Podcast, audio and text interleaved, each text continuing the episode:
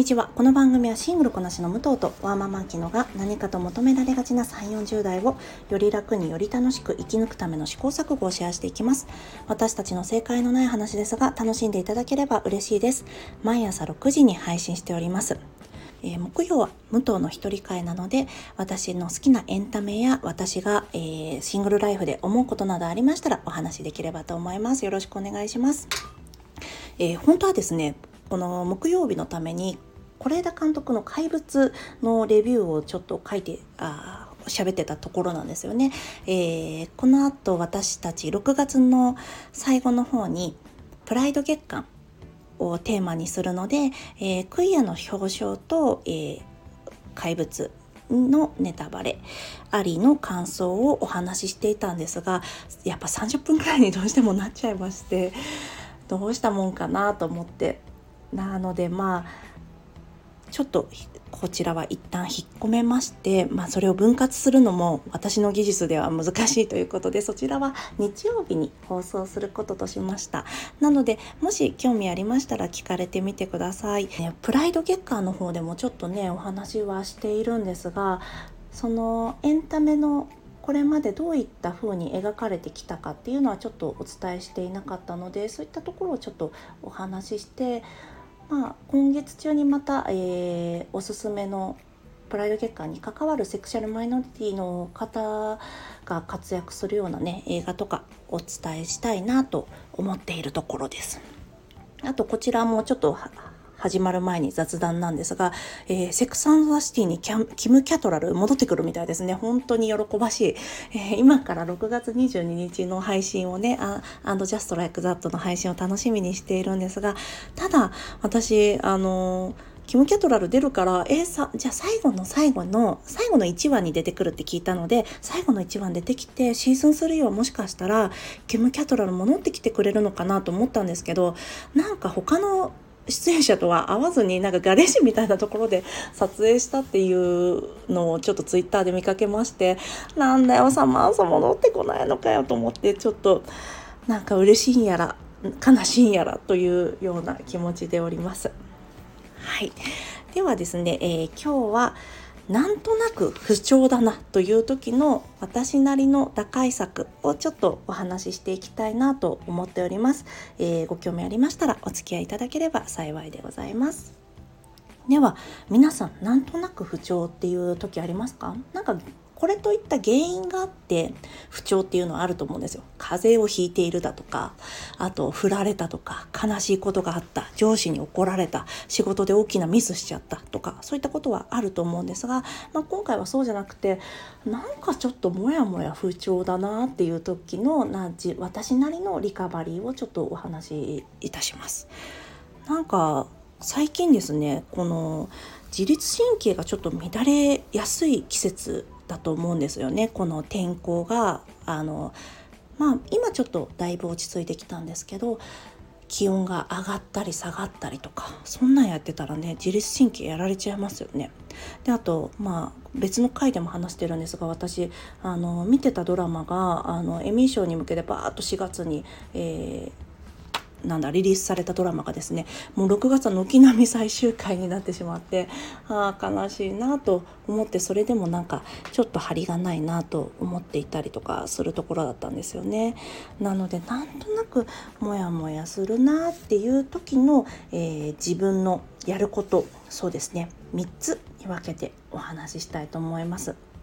その前にまず皆さん不調のバロメーターなんとなくモヤモヤ期のバロメーターみたいなのってお持ちでいらっしゃいますか？私これ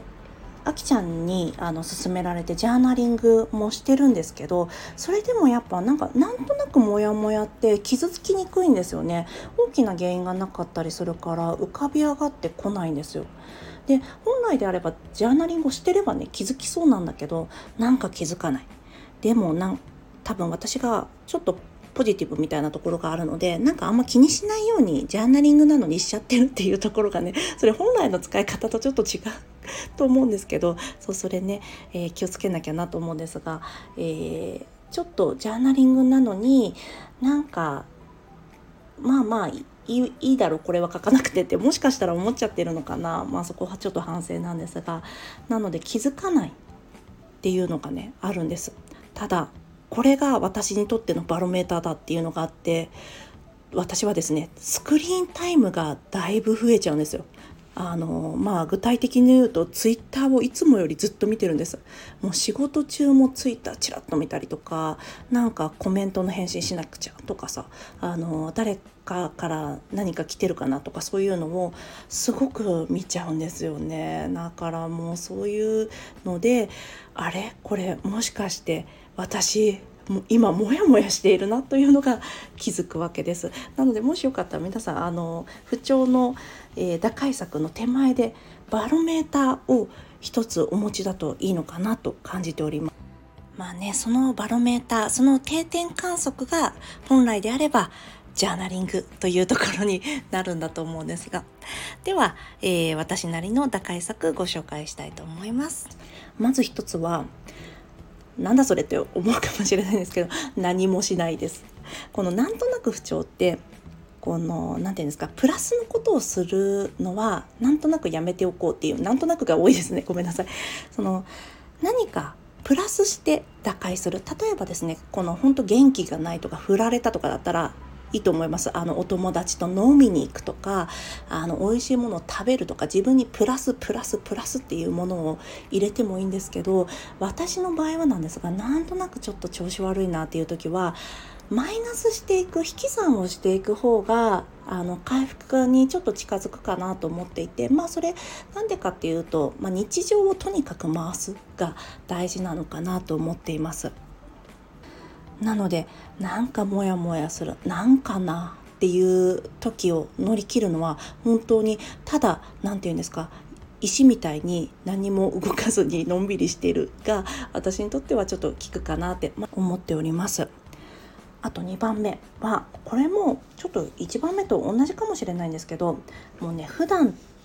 と同じことをする。もう日常生活をずっとするですね。私にとってはあの映画を見るとかはプラスのことじゃないんですよね。映画館に週34回行くみたいなのは何だろう。もう歯磨きをするとはまた違いますけどなんか日常の中で組み込まれたことなのでそこはそんなにマイナスしないようにしています。なんだろう。大きく変わらないからかもしれないですね。この友達と会うとかもしかしたら感情がそっちに持ってかれちゃうかもしれないっていうのは避けておくんですがそうですね。まあ映画もね感情そっちに持ってかれちゃうっていう可能性はあるんですがやっぱりそういう時はちょっとあの見るものを変えてたりするんですよね。トリガーになるものを作らないようにしつつ日常生活をこなす。というのがあります。で3つ目がこれはちょっと具体的なことになるんですが私がやってることだと、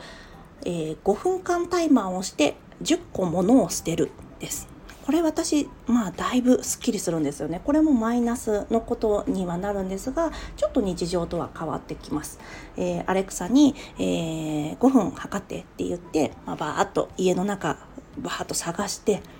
10個ぐらい捨てるんですよでその後もう楽しいからもっとやりたくなっちゃうんですけどそれはなるべく控えてぐっとねこらえていただければと思います。なんでかっていうとなんだろう楽しいからねやりたくなっちゃうんだけどこの手段と目的が逆になっちゃうんですよ。このゴミをなんだろう捨てることが、えー、目的になっちゃうのであくまでもこれは手段と捉えてもらって全部10個捨てたっていうのを、まあ、ちょっと隙間時間に見つけてやるっていうのが一番効果があるかなと私は思います。これ私一番すっきりしますねあの引き出しをガッと全部開けてもう全部整理したりとかあとお洋服もこう一個一個点検してあのこれはちょっと毛羽立ってきてるからもういいのではとかあとこの毛羽立った服をあのいっぱい着ようとかですね。そういうのをその5分の間でパパパッとこの1箇所を決めてやるのがもしかしたらいいかもしれないですね。という感じで私のモヤモヤ不調を、えー、打開する3つはですね何もしない。あと変わったことをしない。あとは5分間タイマーで10分あ10個ぐらいなんか捨てるこれが私にとっては効きますあとそうですね大きい木を見に行くとかもねいいと思うんですけどそれってすぐはできないしなんか時間がちょっと必要だったりもするのでまあ自分のところで手軽にできるなんか不調の打開策としてもしよかったら参考になれば幸いです。ではここから雑談なんですが私たち月曜日から水曜日にかけてグリーンウィークを行ってました。そうですね。なんかやっぱりエコーって言うけどそれってどうなんだっていうことってまあ個人の中ではどうにもできないこともあるけどやってかなきゃねってことでもありますしね。あとはこれはエコじゃないよね。でもこれをやめてしまうと不便だよねっていうところの不便さを私たちがどれだけ受け入れられるかっていうのも難しいところでしたよね。あと私ですねちょっとその時に紙袋の話の時にお話しすればよかったんですけど私ケーキ屋さんだけはできればこのケーキ屋さんのそれぞれのね箱に合わせて紙袋をつけてほしいんです。あのケーキの値段10円とか50円とかあげてもいいからあの一回一回ねそんな聞かずに袋に入れてくれって思っちゃうんですよね。だってエコバッグに入れたらぐちゃぐちゃになっちゃうと思いませんか？そんな街とかしたりしっかりしてないしね。だからさケーキ屋さんはさ美しさを最後まで保てる紙袋に入れてほしいなと思っちゃうんですけどでもやっぱりこの紙袋に入れるとプラスチックレジ袋の43倍の CO2 排出量になるって言われるとうどうしよう我慢しなくちゃいけないのかなと 思ったりもしております。はい、えー、では今日も最後まで聞いてくださりありがとうございます。この番組はスタンド FM はじめ各種ポッドキャストで配信しております。ハッシュタグ、正解のない話でつぶやいていただけましたら、私たちがいいねやコメントをしに参ります。皆さんのコメントやいいね、押していただけますと、再建、さ、あ、ごめんなさい。大変励みになりますので、ぜひお待ちしております。ではまた次回、明日はあきちゃんの一人会です。もうそろそろ生まれてるかもしれないですね。ちょっとワクワクですね。では、失礼いたします。